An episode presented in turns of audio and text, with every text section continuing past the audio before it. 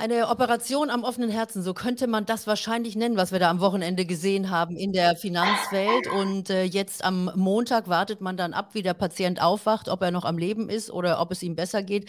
Ganz offensichtlich geht es ihm besser, wenn man sich die Märkte anguckt. Und wir wollen natürlich für euch mal das Geschehene zusammenfassen. Und ihr habt auch die Möglichkeit, natürlich hier bei uns mitzumachen mit euren Fragen. Ich habe Martin Stefan jetzt erstmal bei mir und Stefan Risse kommt nachher auch noch zu uns. Martin, erstmal danke, dass du da bist. Gerne. Ähm, mal gucken, ob unsere Leitung so stimmt. Du hängst so ein bisschen, aber ich denke, das kriegen wir schon alles hin jetzt hier mit äh, unserer Technik. Äh, lass uns mal das Wochenende zusammenfassen, denn das, was wir da gesehen haben, ich weiß nicht, wie es dir geht. Äh, so in dieser Form haben wir das alles noch nicht erlebt. Also Rettungsaktionen gab es ja schon viele, aber hier gibt es so ein paar Punkte bei dieser ganzen Sache, die vielleicht eine neue oder eine andere Qualität haben. Findest du nicht auch? Ja, eine, äh, eine andere Qualität sicher schon. Wobei man natürlich sagen muss, und da werden sich ja die, die sich mit Wirtschaft und Börse zumindest länger als drei Wochen beschäftigen, noch Erinnerungen haben, die Credit Suisse war schon mal vor vier bis acht Wochen schwerst unter Beschuss, völlig losgelöst von der Bankenkrise in den USA, ähm, die sich dann erst herausgebildet hat durch, durch äh, Abfluss von, ähm, von Einlagen. Äh, die Credit Suisse ist seit fünf Jahren im Prinzip fußlahm durch schlechte Entscheidungen, die sie getroffen hat, gerade auf der äh, Investmentseite. Also auf der Handelsseite, Eigenhandelsseite, man könnte fast sagen, ähnlich wie die Deutsche Bank, die aber immer etwas kleiner war und auch die Kurve gekratzt hat. Die Credit Suisse eigentlich nie so richtig. Und deswegen war sie angeschossen. Das wäre jetzt wahrscheinlich gar nicht mehr das große Problem gewesen, denn die Saudis sind damals rein zur Unterstützung. Ähm, falls man sich erinnert, ist ja noch nicht lange her. Und damit war die Kuh wieder vom Eis. Alle haben gesagt, naja, wenn Saudi-Geld jetzt drin ist, haben wir kein Problem damit. Die Bank ist solvent. Ähm, jetzt hat aber dieser, dieser, ja, dieser Overspill in den USA, also äh, dieses Problem dort, natürlich die Augen automatisch wieder auf alle Banken weltweit gerichtet, äh, die Probleme haben könnten. Man muss sich das so vorstellen, dass natürlich sämtliche Fondsmanager, Anleger, Großanleger, aber auch kleinere Anleger natürlich Listen zu Hause haben und sich angucken, welche Bank war in den letzten Jahren in irgendeiner Form mal in irgendwelche Probleme verwickelt. Und um die versucht man dann einen Bogen zu machen. Also während sich die US-Krise weiter verschärft hat, aber dann zumindest teilweise gelöst wurde, hat sich das jetzt am Wochenende mit der Credit Suisse ähm, im Prinzip zu einem äh, Dauerproblem entwickelt. Und es musste eine Lösung her. Und ähm, da hatte man ja damals schon äh, überlegt, wie eine Lösung aussehen kann. Da hat man gesehen, das reicht noch, wenn die Saudis da reingehen und, und Equity, also, also, also vor allem Aktien annehmen. Ähm, diesmal war das nicht mehr genug. Diesmal musste es eine andere Lösung her und dann musste eine Schweizer Lösung ran. Denn alles andere wäre noch viel komplizierter geworden. So, und jetzt haben wir auch noch äh, Stefan Risse bei uns zu Gast, der gerade mit dazugekommen ist. Stefan, äh, wir haben schon mal angefangen ohne dich, aber toll, dass du dir Zeit genommen hast, auch mit dabei zu sein. Es geht ja jetzt tatsächlich um diese Rettungsaktion am Wochenende, über die wir gerade sprechen, um das ein bisschen einzuordnen. Die Märkte heute geben das ja im Grunde genommen gar nicht so richtig wieder, wie dramatisch die letzten Tage waren. Denn äh, die UBS hat nun also die Credit Suisse übernehmen müssen, sagen wir mal, mit einem goldenen Geschenk, was noch dazu kommt. Aber es wird, wird sich natürlich zeigen, äh, ob die UBS das so ohne weiteres jetzt äh, stemmen kann. Aber ähm, Stefan, vielleicht gibst du uns auch mal deine Einordnung für das, was wir da am Wochenende gesehen haben. Ja, sehr gerne. Also ich war jetzt ein bisschen überrascht, äh, weil ich dachte, wir starten diesen Talk, dass du schon im Live-Talk bist. Ich bin gar nicht frisiert hier und so. Hatte eben noch gar nicht gar keine Anzugjacke an. Ähm, ich verkleide mich ja dann extra für dich. In meiner Frisur siehst du gut aus. Ja, genau. Es ist eh nicht mehr viel rauszuholen. Ähm, aber es läuft, es, es sieht noch besser aus als bei der Credit Suisse. Ich muss noch nicht übernommen werden von irgendjemandem.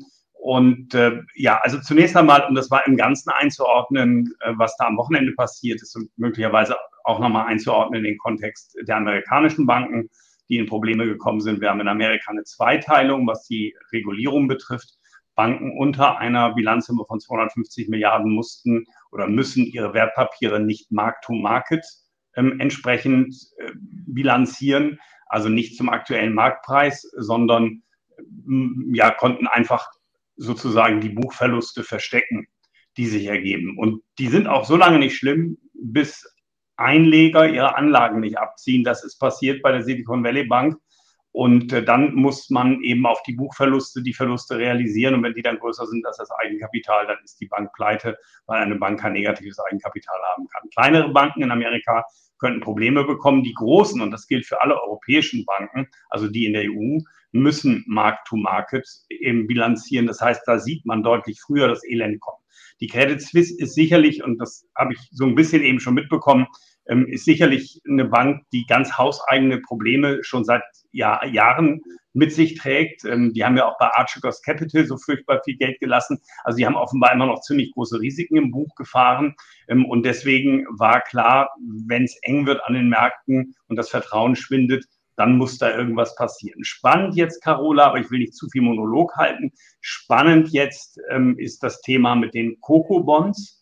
Äh, mit diesen Nachranganleihen, die es gibt, ähm, die ja wertlos ausgehen und die Aktionäre bekommen noch etwas. Da gibt es aber Gründe dafür, die den meisten nicht bekannt sind.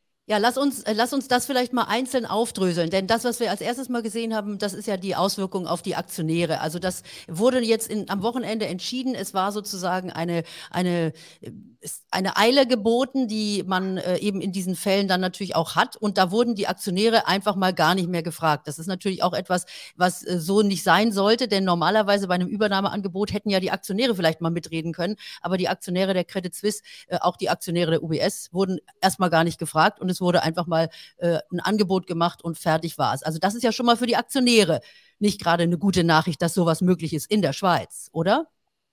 Absolut. Und ich bin mir ziemlich sicher, dass da auch eine Klagewelle Welle folgen wird von Aktionären, die sich übervorteilt fühlen. ist die Frage, wie gut die in der Schweiz durchkommen. In Europa würde ich sagen, haben wir immer wieder ja Gerichtsverfahren. Wir haben einen Fonds, den Value Event Fonds, der immer wieder auch auf solche Verfahren gesetzt hat, nämlich dieses Squeeze-Out-Verfahren, wenn es also Übernahmen gibt von einer großen Firma, äh, die dann die gesamte Firma kauft, dann gibt es ja manche Aktionäre, die ihre Aktien nicht andienen, weil sie sagen, die sind eigentlich mehr wert. Und dann wird ja in so einem Squeeze-Out-Verfahren das gemacht. Wie das genau in der Schweiz läuft, weiß ich nicht, aber ich bin mir ziemlich sicher, da wird es noch rechtliche Auseinandersetzungen geben. Aber im Gesamtkontext, wenn man sich anguckt, wie diese Coco-Bond-Besitzer jetzt dastehen, müssen die Aktionäre eigentlich noch ziemlich zufrieden sein.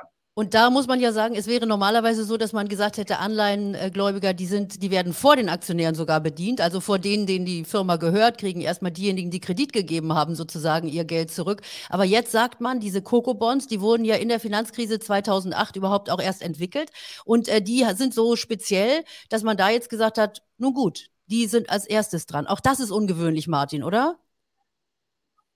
Naja, da kommt es vielleicht auch ein bisschen auf den Kontext drauf an.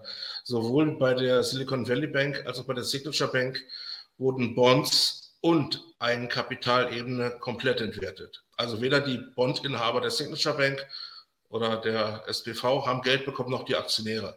In der Schweiz können sich wenigstens die Aktionäre über, über Geld freuen, zumal die Aktien ja jetzt aneinander gekoppelt sind. Also der Preis des Credit Suisse Aktien könnte jetzt auch wieder weiter steigen, wenn der Preis der UBS Aktien steigt. Da gibt es ja ein, ein, Austauschverhältnis. Warum jetzt die, äh, die, die, die Bonds tatsächlich, die Convertibles hier außen vor bleiben, da wollte ja ähm, ähm, Stefan gleich noch was zu sagen. Ähm. Deswegen halte ich mich mal da zurück. Aber ich denke, das liegt vor allen Dingen auch daran, dass im Grundkonzept gesagt wurde, also wir lassen auch die Bonds außen vor, wenn wir können. Und äh, wie wir das in den USA eben auch gesehen haben, wir wollen hier nicht zwei völlig unterschiedliche Ebenen aufziehen. Äh, da mag es natürlich noch ganz konkrete andere Gründe geben, die auch noch eine Rolle spielen. Aber man muss ja immer sehen, die UBS hat diesen Deal nie gewünscht und nie gewollt.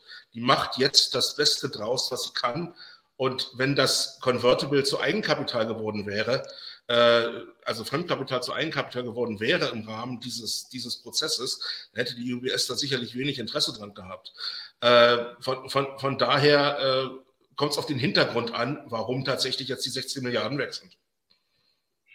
Also der Punkt ist der, ähm, wenn du gesagt hättest, du willst die Aktionäre gleichstellen wie die Tier 1 Bonds, diese äh, TA1 Bond Inhaber, dann hätte die UBS die Credit Suisse geschenkt bekommen müssen. Ne? Ist ja klar, denn wenn die eben was dafür zahlen, dann gilt der Preis natürlich für jede einzelne Aktie und auch für die freien Aktionäre. Allerdings sagt der Staat, ähm, da ist so viel staatliche Hilfe dabei, wir wollen jetzt diese Coco-Bond Inhaber nicht abfinden. Das wäre in Europa mit europäischen Banken, also die Schweiz ist Europa, aber in der EU wäre das nicht möglich, weil in der EU die Bedingungen in den Anleiheprospekten so klar geschrieben sind, Aktionäre vor Coco-Bond-Inhabern. In der Schweiz ist das aber nicht so klar geregelt, sondern ähm, etwas unklarer, äh, mehr ja, nebulös geregelt. Ähm, da kann die Aufsicht wohl tatsächlich, auch das wird wahrscheinlich gerichtlich überprüft werden, aber wie es aktuell aussieht, kann die Aufsicht dort eben hingehen und das auch anders durchziehen, nämlich Coco-Bond-Inhaber vor den Aktionären. Ja, und Bräuchte nicht nur man das. aber keine Angst zu haben, bei Coco-Bonds zum Beispiel auf die Deutsche Bank, da kann das so wie ich es bisher eben recherchiert habe, nicht passiert. Aber du siehst tatsächlich, dass ja dieser gesamte Markt dieser Tier-One-Anleihen jetzt auch im Aufruhr ist und man sagt, was ist denn da los? Und guckt sich vielleicht jetzt auch mal das Kleingedruckte an. Also kann ja durchaus sein, dass sich auch diese ganzen äh, Finanzprofis äh, in der ganzen äh, Eile dann auch 2008 damals, als diese Produkte aufgelegt wurden, gar nicht so das Kleingedruckte angesehen hat. Denn ich habe das auch mal gemacht und interessanterweise hier von Bloomberg Intelligence hier eine, äh, ähm, eine Nachricht, da steht drin, äh, die einzigen äh, Anleihen, die diese Bedingung haben, dass man sie dauerhaft abschreiben kann, sind die von der Credit Suisse und die, ich will da jetzt gar nicht so ähm, zynisch drauf gehen, und die von der UBS. Das heißt also, wenn man jetzt davon ausgeht, dass äh, im Grunde genommen jetzt die Credit Suisse mit der UBS zusammengeht, dann ist die Kuh vielleicht doch auch noch nicht vom Eis, sowieso noch nicht. Also deshalb lasst uns vielleicht auch mal drauf gucken, was das jetzt bedeutet. Also jetzt nimmt da die große UBS die etwas kleinere äh, Credit Suisse unter ihre Fittiche und soll jetzt also in dem Laden aufräumen. Äh, Im Moment in diesem Aufruhr, den wir haben insgesamt in der Bankenwelt, Meint ihr denn, dass das so ganz entspannt vonstatten geht oder wird man jetzt versuchen, eben auch bei der UBS möglicherweise Schwachstellen zu finden? Naja, also entspannt vonstatten geht da, geht da gar nichts. Äh, schon gar nicht von der UBS-Seite aus. Denn äh, die Bilanz, die Gesamtbilanz des Konglomerats Credit Suisse zu verstehen, das fällt schon einigen Analysten schwer und das ist nicht seit gestern, sondern schon seit vorgestern.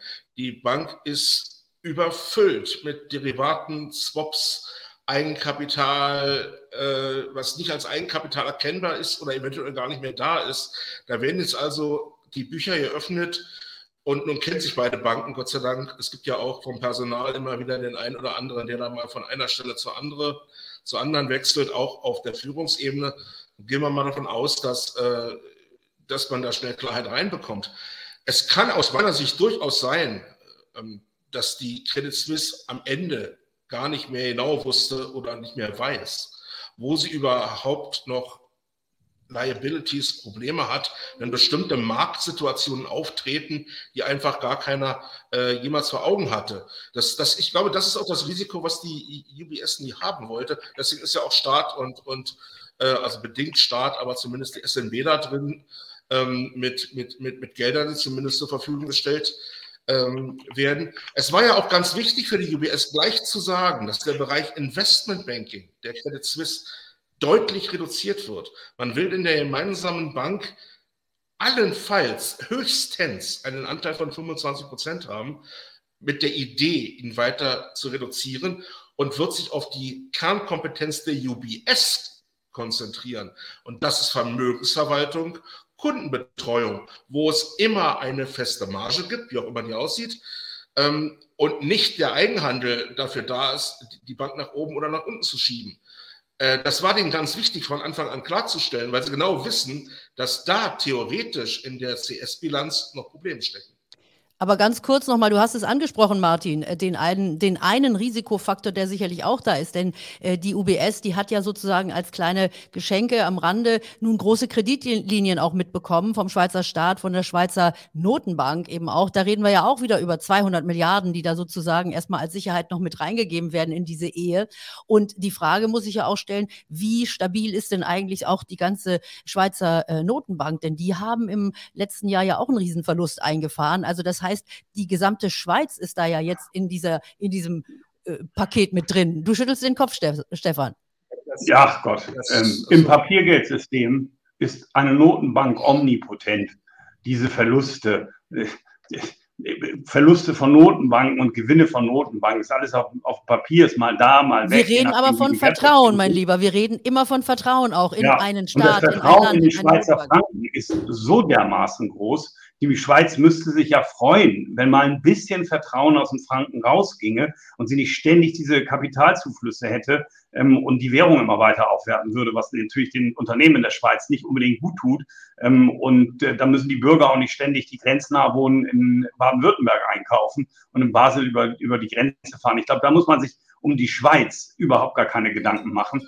Ähm, dass da jetzt die große Flucht aus dem Schweizer Franken passieren würde. Ganz im Gegenteil, der Schweizer Franken, äh, ich habe vorhin geguckt, ist jetzt ein bisschen her, war 0,4 Prozent sogar im Plus.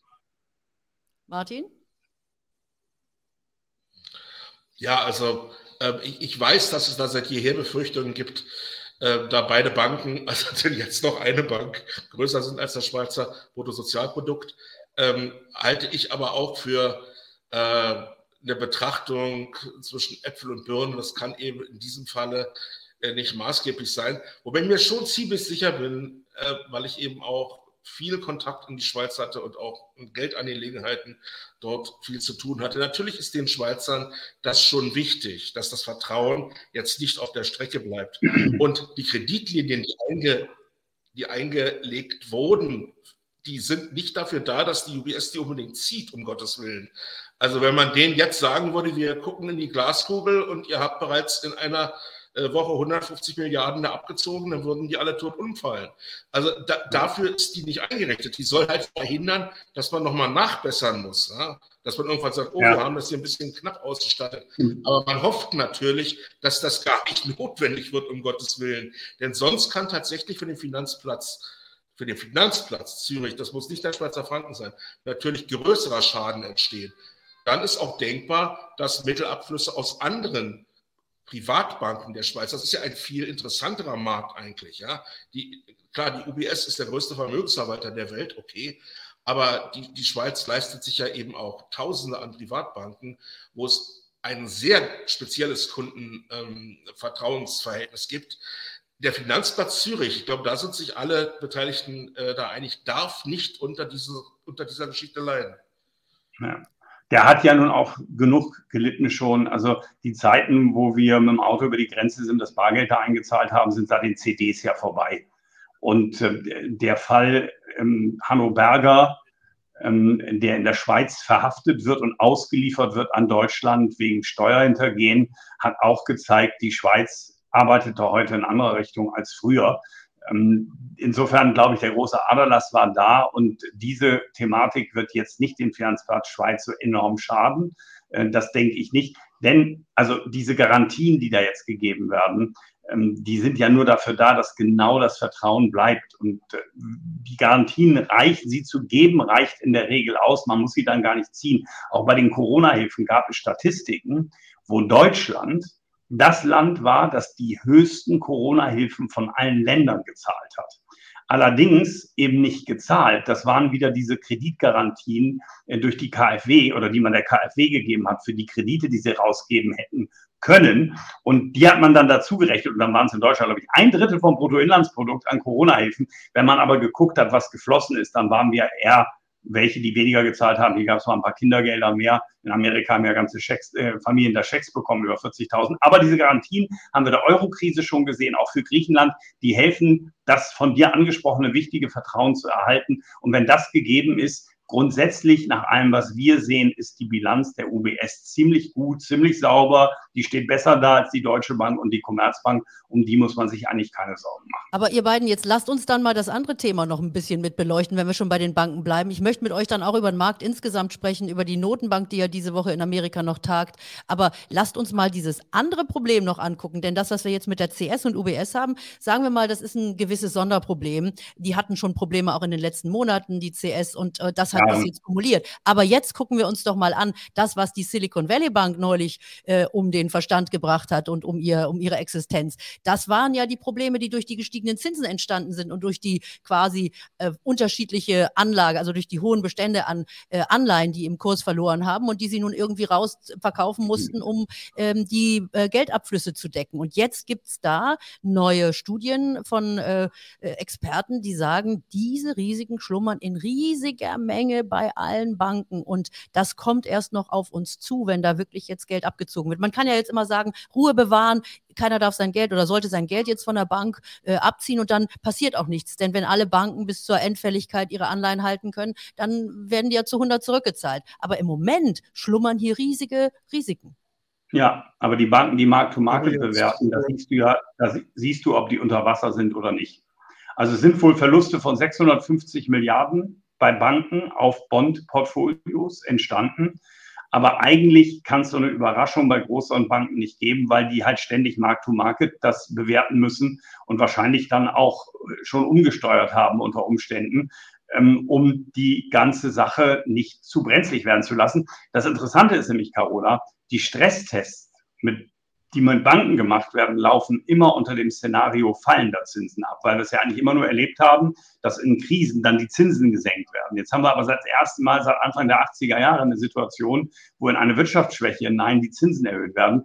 Dieses Stresstest-Szenario ist überhaupt nicht durchgespielt worden. Insofern will ich jetzt auch nicht sagen, alles gut. Ich sage nur, sie sind besser kapitalisiert. Sie müssen mittlerweile Markt-to-Market bewerten, be bewerten. Genau. Und damit dürften Überraschungen bei großen Banken und bei europäischen Banken in Gänze, wo man plötzlich sieht, oh, Mist, wir haben ja so viel Verlust auf dem Bond-Portfolio, dass wir jetzt zumachen können. Das dürfte da eigentlich nicht passieren. Martin? Ja, da ist noch eine, eine Geschichte mit drin, eine Fehlinterpretation, über die ich mich sowieso schon seit längerem wundere.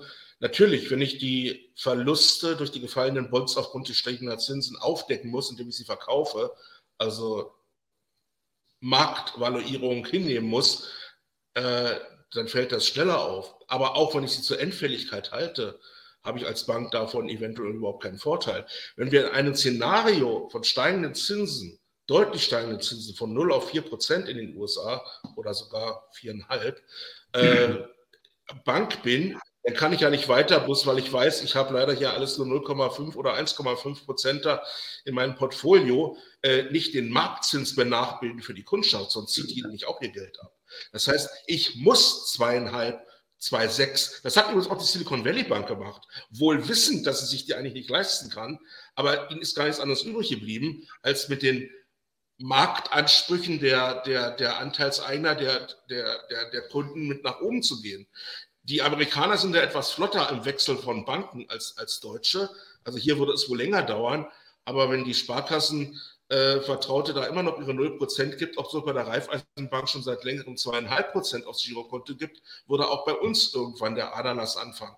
Das heißt, wenn ich die Fristigkeit in meiner Anlage bei der Bank nicht beachte, führt der Zinsanstieg immer zu diesem Problem. Stefan hat natürlich genau den Nagel auf den Kopf getroffen. Dieses Szenario ist ja sowas von, von, von unwahrscheinlich gewesen, dass wir das, ist, das gilt ja auch jetzt, wir, wir rutschen weltweit, nehmen wir mal vielleicht das China raus, also westliche Welt weit rutschen wir in eine Rezession. Das sagen uns die Zinsen, die Zinskurve, das sagt uns diese Bankenkrise, die hier läuft, das sagen uns aber auch alle anderen Dinge, die wir hier an den Märkten sehen und haben trotzdem steigende Zinsen oder zumindest Zinsen, die auf kurzer Ebene nicht weiter fallen werden, jedenfalls noch nicht vorläufig. Auf langer Ebene versucht der Markt ja sowieso irgendein äh, ein Spiel daraus zu bilden, wie kann er die Notenbanken dazu bringen, ihm zu folgen oder auch nicht. Das ist ein Szenario, äh, was das der eigentliche, die Mutter aller Stresstests am Ende ist für, für Banken, weil man sich eventuell in so einem Szenario kaum noch vernünftig bewegen kann. Aber da mhm. kommt natürlich die entscheidende Frage, lasst, lasst uns mal ein Schrittchen weitergehen. Äh, dann, da kommt ja die entscheidende Frage nach den Notenbanken auch mit rein. Die amerikanische tagt jetzt in dieser Woche und alles sieht danach aus, dass die weitermachen mit ihren Zinsschritten, dass die jetzt 25 Basispunkte wieder raufsetzen. Das ist das, was der Markt antizipiert. Aber die Notenbank hat natürlich ein anderes, äh, eine andere Stellschraube jetzt schon gedreht in der letzten Woche und hat wenigstens wieder Liquidität in den Markt gegeben. Denn die hatten ja diese zwei Stellschrauben, Zinserhöhungen und dann auch noch Geld aus dem Markt zu ziehen ähm, über ihr Tapering. Und da haben sie jetzt in der letzten Woche genau das Geld, was sie in den letzten Monaten aus dem Markt gezogen haben, in einer Woche wieder reingekippt in den Markt. Das heißt also, auch wenn die Allgemeinheit das gar nicht bemerkt, äh, ist die Notenbank an der Stelle jetzt wieder da, den Markt mit Liquidität zu versorgen, weil sie wissen, sonst ist auf Schicht im Schacht, weil dann die Banken auch untereinander nicht mehr agieren und dann äh, können sie eigentlich gar nichts mehr machen. Das heißt, wir sehen erste, ein erstes Entgegenkommen in dieser Not der Notenbanken. Ja, ich bin mir unschlüssig. Ich kann es schwer sagen, inwieweit diese Liquiditätseinschübe, die in der Notenbankbilanz sehr deutlich mit einem geraden Strich nach oben sichtbar werden, das haben wir schon mal gehabt. Wir haben von 2017 bis 2018 schon mal ein Tapering gehabt und dann gab es diese Verwerfung am Repo-Markt und da passierte genau das Gleiche, dass es wieder Liquiditätseinschübe gab. Nur, das ist natürlich was anderes, ob ich Wertpapiere, vorwiegend ja Staatsanleihen am Markt aufkaufe, ja, irgendeinem Anleger seine Staatsanleihe aufkaufe, wenn ich jetzt Quantitative Easing mache, dann bekommt der, ne, wenn die 50 für 50 Milliarden aufkaufen im Monat, bekommen Anleger 50 Milliarden in die Hände gedrückt, die sie reinvestieren. Dieses Geld fließt ja in die Banken. Inwieweit da auch was am Aktienmarkt ankommt, will ich noch nicht zu optimistisch sein. Aber eins geht von dem Signal ganz klar aus, Carola, das würde ich sagen, hast du richtig interpretiert. Die Notenbanken werden die Banken nicht alleine stehen lassen. Und wenn wir wirklich ein Szenario eintritt, dass andere Banken auch Probleme bekommen, wie eben vorher gut beschrieben, dass die ja ihren Einlegern mehr Geld bezahlen müssen in Zukunft und ihr Portfolio nicht genug einbringt dafür, hey, dann gehen die Notenbanken im Zweifel hin und kaufen denen diese Bondportfolios ab und zahlen denen halt schon das, was sie für Endfälligkeit kriegen würden ähm, und nehmen, nehmen sich das wieder auf die Bilanz. Ähm, und da sei André Costolani zitiert, mittlerweile ja fast 24 Jahre tot, aber der hat damals schon gesagt, Bankgewinne sind privat, die Verluste schon lange verstaatlicht. Mhm. Gut, ihr Lieben, also ich will jetzt äh, die, unser Format hier auch nicht überstrapazieren und ich weiß, dass natürlich äh, wir auch alle äh, im Grunde genommen vor den Nachrichtentickern sitzen. Ticker ist gut gesagt, also vom Internet und gucken, was weiter passiert. Aber was würdet ihr denn jetzt als Anleger selber machen? Was würdet ihr auch euren Anlegern äh, vielleicht mit auf den Weg geben? Wie soll man sich jetzt verhalten? Also, ja, spannende Chancen, oder? Ähm, für, für mich hat sich hier nicht viel verändert. Ich bin seit einem halben Jahr sehr vorsichtig, weil ich sage, es ist ein Unterschied, ob ich bei 0% Zinsen anlege oder bei 4,5%. Und ähm, was hier passieren wird aus meiner Sicht ist, ist, dass sich die Probleme, die sich im Finanzgebälk hier, äh, die Spannungen, die sich, ähm, die sich aufbauen, die werden natürlich bei den, bei den Banken zuerst sichtbar. Das ist ja ganz klar. Aber machen wir uns doch mal klar, was das auf Sicht heißt. Die Banken werden weltweit in Milliarden, vielleicht sogar Billionengröße rekapitalisiert werden. Geld wird also zusätzlich in Eigenkapital von Banken fließen. Geld wird durch die FED auch ganz schnell wieder, dieser steile Strich nach oben, genauso ist es nämlich, wieder eingezogen. Ähm, den musste die Fed als Spitzeninstitut der US-Banken, damit ihr gar nichts anderes übrig zur Verfügung stellt. Und wenn sie nochmal muss, macht sie es nochmal. Aber dieses Geld ist sehr, ist sehr äh, fluide. Also das wird sie sehr schnell wieder einkassieren, wenn sie dann kann. Und die Bondverkäufe gehen auch weiter. Ein Ende des Taperings ist nicht abzusehen. Und ein Ende des Zinsanstiegs ist auch nicht abzusehen, wobei ich mir durchaus vorstellen kann, dass es da jetzt ein, einzelne Pausen gibt, um den Markt nicht unter Stress zu setzen.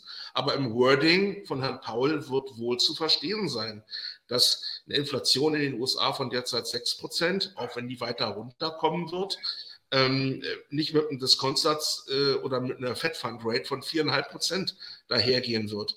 Das, das hatten wir seit 30, 40 Jahren einfach nicht. Inflation in der Form, wie sie jetzt vorliegt und die Notenbanken wissen, dass das am Ende das einzige Problem ist, was sie nicht lösen können. Sie können den Markt mit Geld zuschmeißen, wie sie wollen, in jeder Rezession und in jeder Krise, und das tun sie auch, gehen ihnen aber die Preise über Bord und das kommt in der Bevölkerung an durch die Lohnpreisspirale. Und bitte, das kommt doch schon längst an. Man muss doch hier nur mal in Deutschland gucken, wo wir mittlerweile sind, auf welcher Ebene Verdi und ähnliche fordern und auch am Ende die Abschlüsse landen werden. Da werden wir doch keine 3, noch was irgendwo sehen. Wir, wir haben schon die Verstetigung, das geht hier rein in die Lohnpreisspirale. Und dann diese rezessiven Aussichten für die Wirtschaft und dennoch als schwarzer Schwan äh, Putins Angriffskrieg gegen die Ukraine. Sorry, also wer da in den nächsten sechs Monaten sein Heil in Aktien sucht, der verdient es wirklich, dass er eine hohe Rendite bekommt für das Risiko, was er eingegangen ist. Aus meiner Sicht hat er schlechte Chancen, was zu verdienen. Und Stefan, wie sieht es bei euch aus? Ja, ich sehe das ja ähnlich. Ähm, allerdings, das Einzige, was mich immer ein bisschen optimistischer hineinblicken lässt, ist, dass alle so vorsichtig sind und alle dieses geldpolitische Szenario vor Augen haben und sich natürlich auch entsprechend positionieren. Und am Aktienmarkt äh, Gewinne zu machen, gerade je kürzer das Zeitfenster, immer schwierig. Solche Ereignisse, wie wir sie jetzt aber haben, da gibt es, finde ich, dann auch große Chancen, die wir heute auch genutzt haben. Und ähm, denn man kann ja mal gucken, also wenn das dann mit den Coco-Bonds bei europäischen Banken erstens nicht so schwierig ist, weil die europäischen Banken besser kapitalisiert sind und die Bedingungen andere als bei der Credit Suisse, die aber in Sippenhaft genommen werden, ob so Coco-Bonds möglicherweise spannend sind. Vielleicht gibt es ja auch ein ETF, ähm, und ähm, ich rede ja gerne über die Arcatis-Fonds. Wir haben in Datini heute was gemacht, aber ich will trotzdem mal einen, einen nennen von einem sehr lieben Kollegen, nämlich den FS Colibri Event Driven Bond Fonds. Der nämlich, Carola, hat Coco-Bonds auf Credit Suisse, allerdings Tier 2 und die werden bezahlt. Was ich damit sagen will, der liest sehr genau das Kleingedruckte. Das scheint so zu sein. Also entweder hat er wirklich ein glückliches Händchen gehabt oder echt das Kleingedruckte ge gelesen ja. und dann auch alles antizipiert, was passieren kann. Wenn dein Fonds spezialisiert ist darauf, Nachranganleihen von Banken zu kaufen, äh, dann solltest du schon genau wissen, wie die funktionieren und auch das Kleingedruckte lesen. Also man muss nicht immer nur in den Aktien rauf und runter sein Heil suchen. Es gibt bei solchen Situationen, ich selber habe zum Beispiel immer wieder auf eine Einengung des Spreads zwischen italienischen und deutschen Staatsanleihen gesetzt. Zuletzt bei der Wahl von Meloni, da waren die Märkte auch wieder nervös. Da kommen jetzt die, die Rechten und die gehen aus dem Euro raus. Tun sie aber natürlich nicht, weil sie es sich gar nicht leisten können. Dann läuft der Spread wieder zusammen. Auch mit sowas kann man mal Geld machen. Ähm, und das ist oft einfacher, ähm, so, so eine klare Logik, während im Aktienmarkt ja viel, viel Spekulation drin ist, Short Squeezes drin ist. Da setzt sich die Logik oft viel, viel später durch als an anderen Märkten, auf die nicht alle schauen. Also ihr Lieben, ich danke euch, dass ihr euch die Zeit genommen habt und äh, ihr wisst ja auch, das ist hier keine Anlageempfehlung, die wir abgeben, sondern wir unterhalten uns und wenn ihr da irgendetwas machen wollt, dann müsst ihr euch nochmal austauschen mit einem Menschen eures Vertrauens und ansonsten ja drücke ich uns erstmal die Daumen. Äh, der Markt sieht ja verhältnismäßig ruhig aus, aber da ist natürlich viel auch im Hintergrund, von dem wir gar nichts wissen und äh, wir haben deshalb viel Stoff für weitere Money Talks in den nächsten Tagen. Ich danke euch erstmal für heute und Martin, du guckst mal, dass du eine bessere Leitung kriegst. Bei dir war es ein bisschen krisselig. Stefan sah natürlich fantastisch wie immer aus. Wir wüssten nur gerne, wie dein Hintergrund aussieht, ob du jetzt irgendwie Homeoffice, wieder in der Karibik oder sonst wo sitzt. Nee. Hinter dir sieht es ganz unscheinbar aus, aber wir vermuten, es ist ein Strand hinter dir.